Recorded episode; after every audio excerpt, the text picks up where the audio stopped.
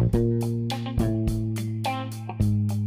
Hey, hola, ¿cómo les va? Llegamos a un nuevo episodio esta semana de el podcast. Este podcast se llama La Sacó el Estadio. Hablamos de todos los deportes, todos y las ligas americanas. Estamos con Kenny Garay en Estados Unidos, en Bristol, Dani Marulanda en Colombia, Andrés Nieto también desde Colombia.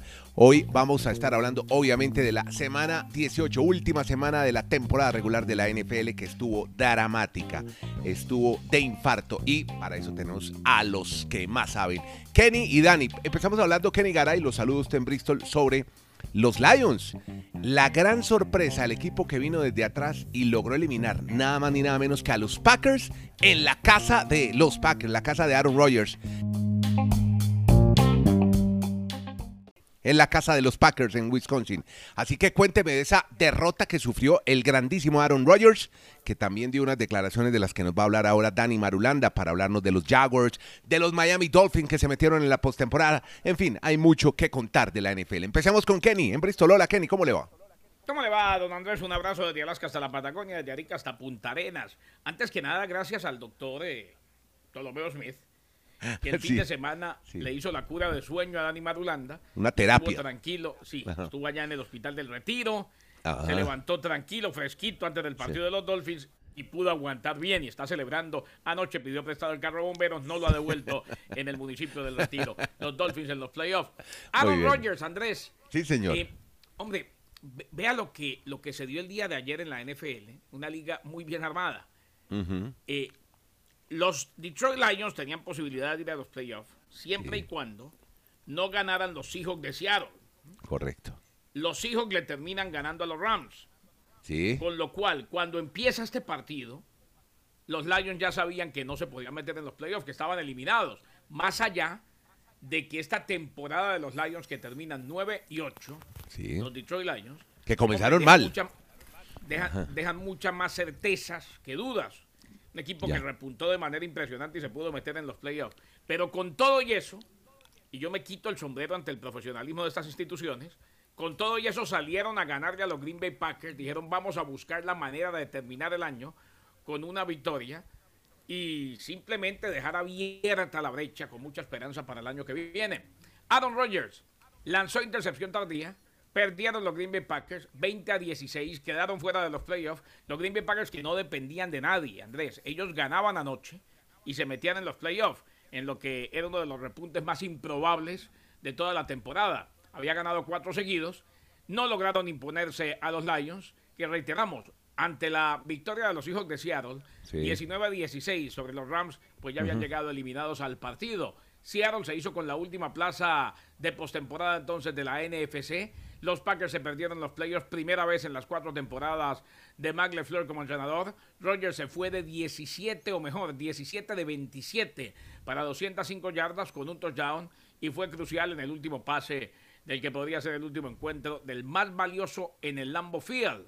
Rogers, 39 años, dijo que no sabe si seguirá jugando el año que viene. Ya nos va a contar Dani Madulanda se convirtió durante el partido en el octavo jugador de la NFL que completó al menos 5.000 pases en su carrera. Y un dato, sí, el segundo touchdown de una yarda de Jamal Williams para los Detroit Lions contra su antiguo equipo y que los puso por delante cuando quedaban 5.55, hizo que sumara 17 touchdowns por tierra, rompiendo el récord de los Lions para una temporada que tenía nada más y nada menos que Berry Sanders lo había fijado en 1991. Los Detroit Lions dejan, atención Santiago Hernández. Sí, señor, está feliz. Exacto. Atención Toño Valle, que dice que no puede esperar a que se inicie la próxima temporada, hasta el último momento, hasta un partido antes del último que ellos disputaron, tuvieron posibilidad de playoff, repuntaron y pintan bien para la próxima temporada. Y los detractores de Jared Goff ya están diciendo que les gusta y que lo dejen como titular. Así es la vida. Bueno, ¿cómo le parece? Oiga, ¿qué le habrá dicho Williams a Rogers? Estuvieron hablando como dos minutos después en el partido, ¿no? Estuvieron. creo, que le pidió la camiseta. Ah, mire usted. Y entonces que, intercambiaran. Y me parece que, según lo que dicen, Rogers le dijo: Creo que con esta me tengo que quedar. Ah, lo cual para muchos fue indicativo de que se queda con esa porque fue la última. Exacto. Esa es la suspicacia. Ahí arranca la suspicacia, sí, señores. Sí. Todos los deportes y las ligas americanas en el podcast La Sacó del Estadio.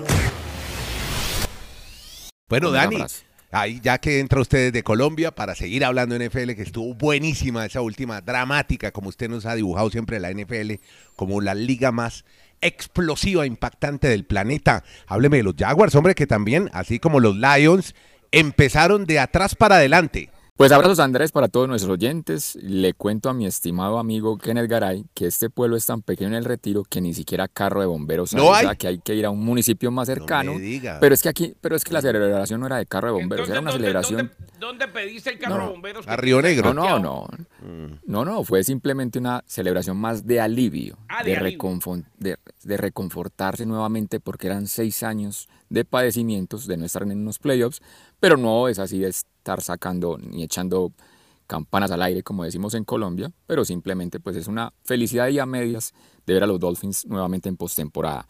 Pero venga, yo re- remato el tema de Green Bay por esa Sí. declaración de Aaron Rodgers, porque es que eso ahí mismo abrió la suspicacia de decir entonces, ¿será el adiós de Aaron Rodgers de Green Bay?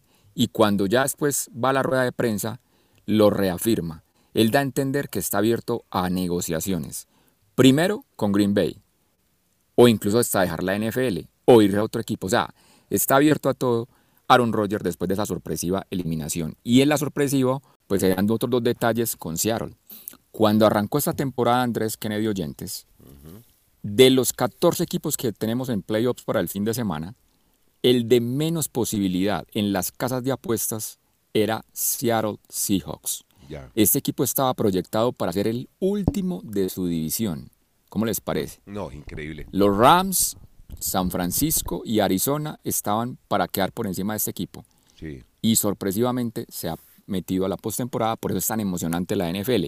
Y el otro con detalle Gino más. Smith- y Gino Smith exacto, Bowler. exacto, ese es el detalle. Gino Smith ha implantado récord de franquicia de más yardas en una temporada, superando a Russell Wilson.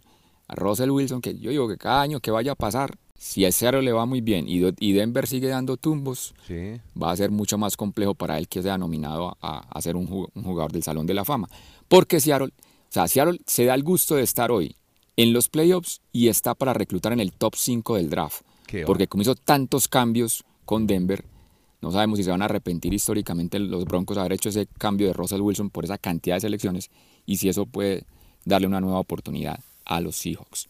Pete Carroll, ¿no? Lo de Pete Carroll hay que quitarse el sombrero. ¿eh? Sí, es un señor muy Definitivamente. interesante. Espectacular. ¿eh? Sí. Lo, que, lo que hace. eh, Estas son las temporadas. Claro, cuando se. Mucha gente, mucha gente de pronto hila muy delgadito, compañero.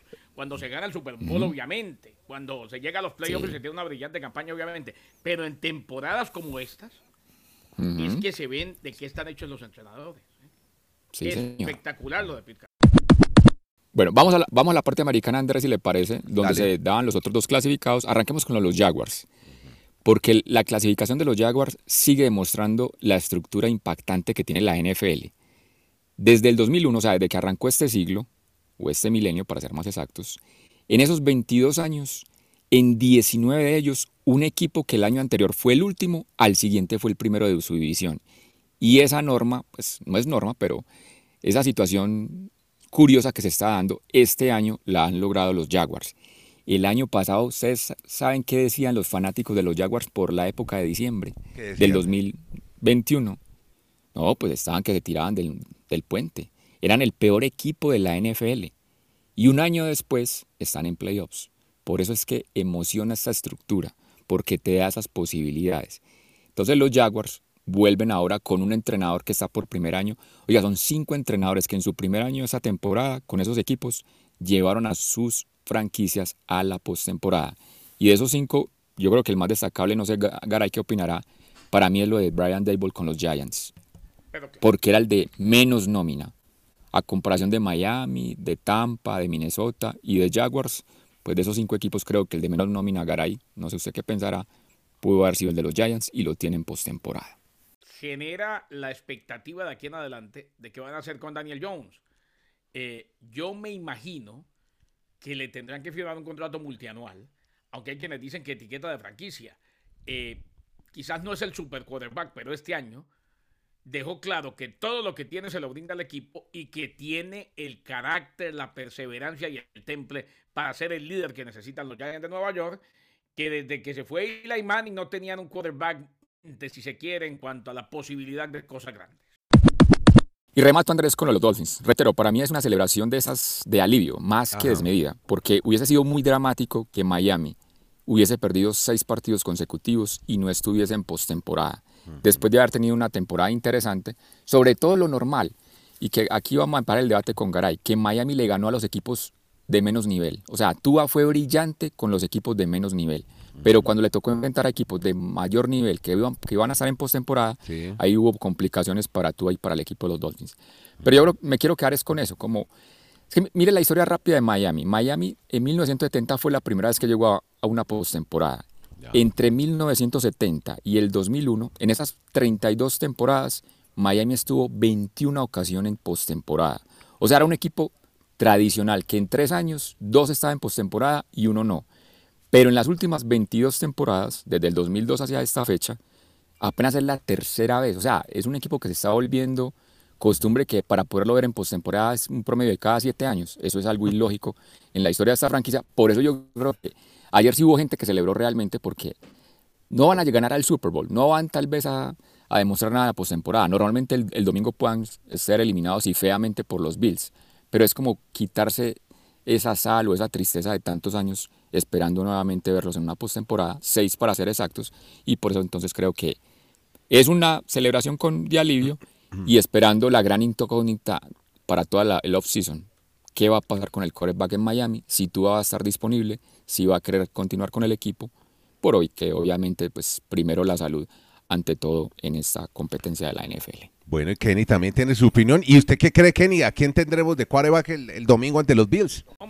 Yo creo que la única manera, Andrés, de competir es eh, que le den el alta médica a Taco Bailoa y juegue. Recordemos que el mejor partido para mí de los Miami Dolphins, eso es muy difícil, estamos de acuerdo con Madulanda. El mejor partido para mí de los Miami Dolphins fue precisamente, y no fue uno que ganó, fue precisamente ante Bófalo en la nieve. Con Tua Tagovailoa con una gran noche, con juego terrestre, con precisión en los pases. Fue el mejor, la mejor versión de los Miami Dolphins que vi esta temporada. Pero bueno, eh, me parece que, independientemente del alivio, yo entiendo lo de Madulanda y entiendo que eh, el fanático debe estar contento. Yo ayer me puse la camiseta y celebré con mi hijo que estamos en los playoffs. Ahora, en frío, vuelvo a lo que les dije la semana pasada, esto ya es un fracaso hace tiempo. Esto es un fracaso porque es que el principal objetivo no era llegar. El principal objetivo, más allá de que si es no, bueno llegue. No, un momentito. No, ese, es el, es el, objetivo personal suyo, Garay. Ahí le interrumpo. El objetivo es de la organización. Su, objetivo, su objetivo es demostrar que tú eres un jugador élite. Eh, yo, yo vocero de la organización. Usted, no, es que no es vocero de la organización, es que es hablar del equipo, no de un solo jugador. Eh, eh, el objetivo, el objetivo, el objetivo era tener la certeza de si se tiene quarterback o no. Y me queda Tres años no han podido. Tres años no han podido definir eso. Por eso. Y me, y me queda claro una cosa. No, pero es que ahora sí ya está la respuesta. Eh, y ojalá que me equivoque y este muchacho se recupere y sea el mejor quarterback en la historia de la NFL. Ojalá. Me queda claro una cosa. No hay. No hay. Eh, no porque sea malo, independientemente de que para Dani no es de élite, para mí sí puede ser de élite, eso es lo de menos. Queda claro que es un quarterback que puede triunfar en la NFL demasiado preciso y que si se le hace un equipo lo hace muy bien, pero médicamente no está. Sobre todo que es un hombre propenso a conmociones cerebrales. O sea, eso ya hace que el gran objetivo, que para mí era ese, no se cumpliera. Es más, yo le establezco un paralelo rápido, Andrés. Sí, cuente. Rápido.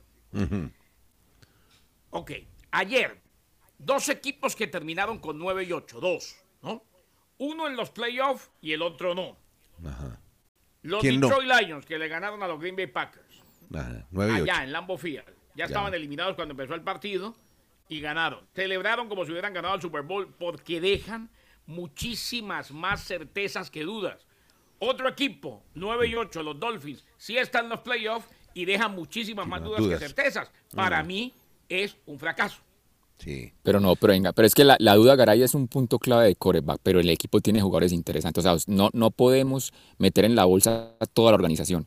Es que, Andrea, ¿a usted cómo le parece Garay tan viejito que está? Y parece de estas nuevas generaciones que se enamoran de un individuo. Garay, usted, usted para esas generaciones que se enamoran de un individuo, que cuando un jugador va donde vaya, lo idolatran y lo aman, y usted tiene ese caso con Tuba. No, aquí hay que hablar de la organización, del, e-, del, equipo. Pero, pero pero por eso usted está demostrando que lo único que le importara que tú mostrara que podía ser un quarterback Lo otro no le importó. No, el equipo, o sea, por las, por las organizaciones pasan y pasan jugadores, Usted pero las instituciones, la las instituciones siempre que quedan, Garay. Usted, eso, eso es muy bonito y eso lo No, hemos dicho. y el equipo, el equipo, lo que El- importa es el futuro del equipo, no el futuro de un jugador, no el futuro el de un equipo- jugador. Sí, no, no, eso es muy lindo, muy romántico, Sí. muy hermoso, pero usted sabe mucho más de la NFL inclusive que yo y que mucha gente que conozco. El No, nombre hombre. del juego es quarterback. Ah, no, entonces sí estamos llegando. Ah, sí estamos. So- sobre todo en la NFL yo moderna. Si no se, eh, es más, tenemos tan buen equipo que todos sabemos que sin un buen quarterback, por más que tengamos a Tyreek Hill, por más que esté Jalen Es que- Waddle, por más que Xavier Howard mm, de lo que dio ayer, por más que Terron Armstead esté al 100%, sin un buen quarterback no se puede competir. Claro que los Dolphins fracasaron otra vez en el tema del quarterback. Por X, por Y, por Z, por la salud, por las conmociones, por lo que usted quiera. Pero fracasaron. Reitero, Pero- y- pero- y los Lions eliminados dejaron más certezas que los Dolphins clasificados. Claro. Eso te lo dice todo.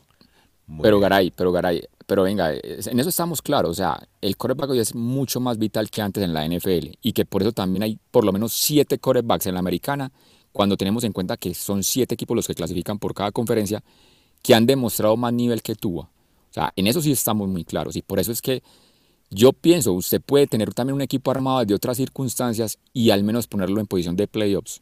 San Francisco es un equipazo. ¿Usted cómo le parece? ¿O se le parece Brock Purdy hoy un quarterback franquicia? Está en un proceso. Son excepciones que Ah, bueno, entonces en Miami, bonitas. entonces cuando Entró- exacto, entró- entró como entonces yo, yo creo que en Miami, o sea, yo creo que en. Miami, por eso yo creo que en Miami con Tua podrían armar un equipo que dé la posibilidad, sin que él sea la estrella, ni la franquicia, ni el élite. O sea, no es tampoco acabar con Tua. Es que usted me está llevando de lo uno a lo No, no, otro, no, me yo no, yo no parece muy estoy acabando, rápidamente. yo no estoy acabando con Tua. Yo soy de los que le quiero salvar la vida a Tua. Ah, Tua bueno, no debe seguir en la muy- NFL porque Ah, ¿no? evidentemente... no, claro. Es que, a ver, evidentemente... Yo sí quiero, yo sí quisiera que siguiera para que Ah, no, no, yo quiero. cómo no, yo- cambiamos. yo, yo quiero equivocarme, quiero que siga, quiero que Sí, sea el mejor quarterback de la Bueno. historia. Pero, pero eh, un muchacho que es tan propenso a conmociones está poniendo en riesgo su vida. O sea, eh, reitero, Miami se equivocó otra vez en la situación de quarterback. Por X, por Y, por Z, por lo que sea.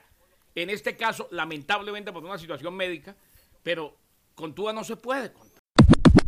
Bueno, eso será tema de debate, más análisis, porque yo sí quisiera saber, eh, Kenny, ¿eso de Lobby Smith es normal? ¿Que echen a un coach en una primera temporada, el de los Texans? No, pero pregúntele a Madulanda Andrés, una cuestión de novela. Sin embargo, despidieron a Lobby Smith, un Lobby Smith que recordemos, ya llevó a los Chicago Bears Ajá. a un Super Bowl, aquel que perdieron contra los Indianapolis Colts de Tony Dungy. Si nos ponemos a ver eh, lo que está pasando con los entrenadores, bueno, son varias las opciones que se dan, pero no ha sido un lunes tan negro, ¿no, Madulanda, en la NFL? Pero, pero para explicarle, exacto, o no explicarle, sino responderle a Andrés, ese lunes después de que termina la temporada, Sí. que es considerado el lunes negros, pues normalmente muchos entrenadores o algunos dejan sus equipos. Como dice Garay así tajantemente, los echan de sus equipos. Aquí, Hace ¿cuál un es el caso? Que ya están, con el despido de Brian Sí. Flores en Miami, de quien ya nadie habla. habían, uy, el año pasado el- echaron, como- el año pasado echaron ¿Dónde ocho. está Brian El año Flores, pasado? A todas estas. con- en Ahí Pittsburgh, es. está en Pittsburgh. coordinador defensivo de Pittsburgh, que terminó también la campaña otra vez con, con eh, récord victorioso y Mike Tomlin sigue dejando números Ajá. impresionantes. Normal que en un lunes negro, es, es que la temporada pasada echaron ocho. O sea, la cuarta ¿Ah, sí? parte de la NFL cambió de, de entrenador. Pero ¿qué, qué es lo que están hilando hoy muy delgadamente, sobre todo la comunidad negra? Sí. Que Houston Texans, los últimos dos entrenadores han sido negros. Y. Houston ha estado en un tank, en un tanque completo de perder y perder partidos para mejorar la franquicia a futuro. Ya. Entonces la pregunta es, ¿por qué le están dando esa responsabilidad a entrenadores afroamericanos y los están echando al primer, El a la primer primera año. situación? Mm. Que si llegan a seleccionar un entrenador blanco para esa franquicia la próxima temporada, ahí empiezan las suspicacias nuevamente Claro. para estos amigos. Bueno, Oiga, le, le repaso, le repaso un poquito, lo- rapidito, Andrés, Sí. la situación de los entrenadores. Puede cambiar, obviamente, esto hace frío. Cliff Kingsbury Sí. se reúne con los directivos de los Cardinals, podría quedar afuera, aunque dicen que Sí. sería misericordia de él porque ha tenido muchas lesiones. Lo de Chad McVay, Dani, Andrés, Sí. eh, va a tomar una decisión sobre su futuro con los Rams. Él ya había dicho que se quiere tomar un año sabático en algún momento. Puede que no siga. eh, Mm. el estrés al que se someten esos entrenadores en la NFL es muy grande. Sí, Claro. Muy Es el actual ganador del Super Bowl ese señor. ¿Se acuerdan de eso? Sí. No se le olvide que es el actual Claro. ganador del Claro. Super Bowl. Imagínense. Y, y no, y un hombre, un hombre extremadamente joven, ¿no? Que, eh, De acuerdo. mucho- mucha gente, pues, inmediatamente dice, no, extrema- extremadamente joven aguanta más estrés. No es tan así. Varía mucho de persona a persona. Sí. Los Broncos recibieron permiso para entrevistar a Chan Payton. También se habla de Jim Harbaugh. Y como decíamos, los Texans despidieron a Lobby Smith. Sí, no fue un lunes negro como, como el del Sí, año pasado. como el del año pasado, exacto. Como decía Madulanda, fue una masacre total. Lo- de eso del estrés, puedo contar que estaba con una observadora desprevenida, doña Cuca Molina, y me decía, pero si están ganando, ¿por qué están tan aburridos esos entrenadores? Claro, por ese estrés que manejan, efectivamente. Óigame, eh, no, hay mucho para hablar. Cuca. Sí, doña Cuca la puse a ver fútbol, Cuca- la puse a ver fútbol americano, ¿cómo le parece? No? ¿y qué, y qué fue lo que le explicó? Lo que No, es un balón no. suelto, ¿no? Exacto. que usted lo narró así. Madulanda, Madulanda Exacto. nos quedó mal. Ayer estábamos dándole clases a Cuca del WhatsApp Sí, y resulta sí. que Madulanda, Sí. mutis por el foro, estaba El, muy sen- el sensei no estaba, estaba tomando agua de hierba buena.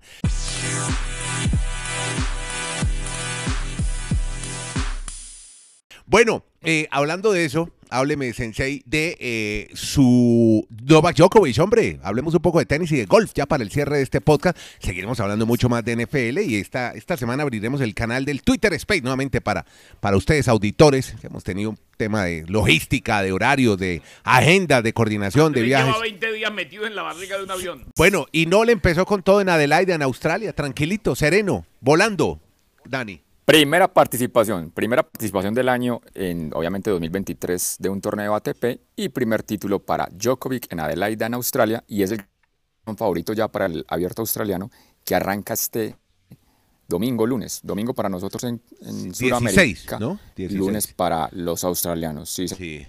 ¿Sus colombianos van por cuál o entran al cuadro? No, no, sus, un momentico, sus colombianos, ¿por qué? No, ¿No diga, son es que- suyos ya? no, colombianos. No. Eh, no, no, yo no, yo no, yo no, míos María no son, Camila Osorio que pero- tiene coach nuevo. No, no, no, no, No, pero es que, que. Nieto diga sus colombianos me extraña, No, porque el- eh, o es que Nieto ya dice mis chilenos, no entiendo. No, no, no, no, no son, no son míos por lo menos, pero simplemente le cuento que por estar todos en el top 100, o sea, el caso de Galán, de María Camila, de Cabal y Farah, todos entran al cuadro principal del abierto australiano. Eso es lo importante de estar en el top 100. Todos los deportes y las ligas americanas en el podcast La Sacó del Estadio. Obviamente, cerremos con Hawái, hombre, donde estuvo usted disfrutando esos bellísimos paisajes. Y Joe Ram, el hombre que, el español que ganó un torneo el año pasado, era un campeonato de ganadores de torneos de PGA, como usted lo relataba en nuestro podcast anterior, Dani. Andrés, una épica remontada de John Ram. Llegó a la última ronda a siete golpes de la punta. Morikawa aparentemente iba a ser el ganador de ese torneo hizo menos 10. Jornada brillante de John Ram y se gana este torneo, el primero del 2023, el que reúne a los campeones de la temporada anterior. Y para los amantes del golf, de la PGA, pues seguiremos disfrutando esos paisajes que Garay tanto se burla de ello, porque el fin de semana hay nuevo torneo en Hawái de la PGA. Pues probablemente John Ram no vaya a estar, pero van a seguir los mejores de la PGA Sí. jugando al mejor nivel de este deporte con nue- nuevamente John Ram como juega muy bien, mi estimado Garay. Que no se disfrútelo, mucho la manera romántica, romántica y divina en la que usted le dijo a Nieto, Nieto, te invito a que veamos juntos los paisajes. Me Los gustó. paisajes juntos, sí, contemplando los paisajes. Bueno, muy bien, muchas gracias. Usted sabe que yo estuve hace poco en una, fui a visitar a un amigo en Bogotá y nos puso en la pantalla del televisor paisajes y me acordé de eso, ve. Qué bueno, esto es una no, buena. y a uno le no. dicen ahora cuando, cuando uno va, cuando están en los comerciales, le dicen, si quiere en vez de comerciales, Zen, haga clic o, o- o- o oprima aquí. Ya. Y le, y, y le dan a uno ¿Paisajes? a ver, eh, uno- o paisajes o abejitas, Montañas, o- árboles, montañas, caballos. Entonces, supuestamente, supuestamente después de la pausa uno está ya más tranquilito. más- Bueno, muy bien. Bueno, Kenny lo dejo pagando la, co- la cuenta del doctor Ptolomeo Smith, que no fue muy... Muy bien. No, Sí. ¿sabe que nos, nos salió barata? Sí, estuvo bien, sí, él siempre Claro, nos hace un buen descuento. en el podcast. Exacto, muy bien. Gracias Él tiene por... oficinas en Connecticut, en Nueva York y en Miami, la de Miami en la 8 con la I-95. Ahí se, ca- se alcanza a ver el estadio los Dolphins ahí. Eh, del, del Miami Marlins. Bueno, muchas gracias, eh, Kenny, a Dani y a yo, Nieto Molina, desde Estados Unidos, Colombia. Hacemos este podcast, se llama La Sacó el Estadio. Estamos en todas las plataformas. Síganos en la que más le guste. Síganos. Gracias por oírlo y compartirlo. Que la pasen bien. Gracias.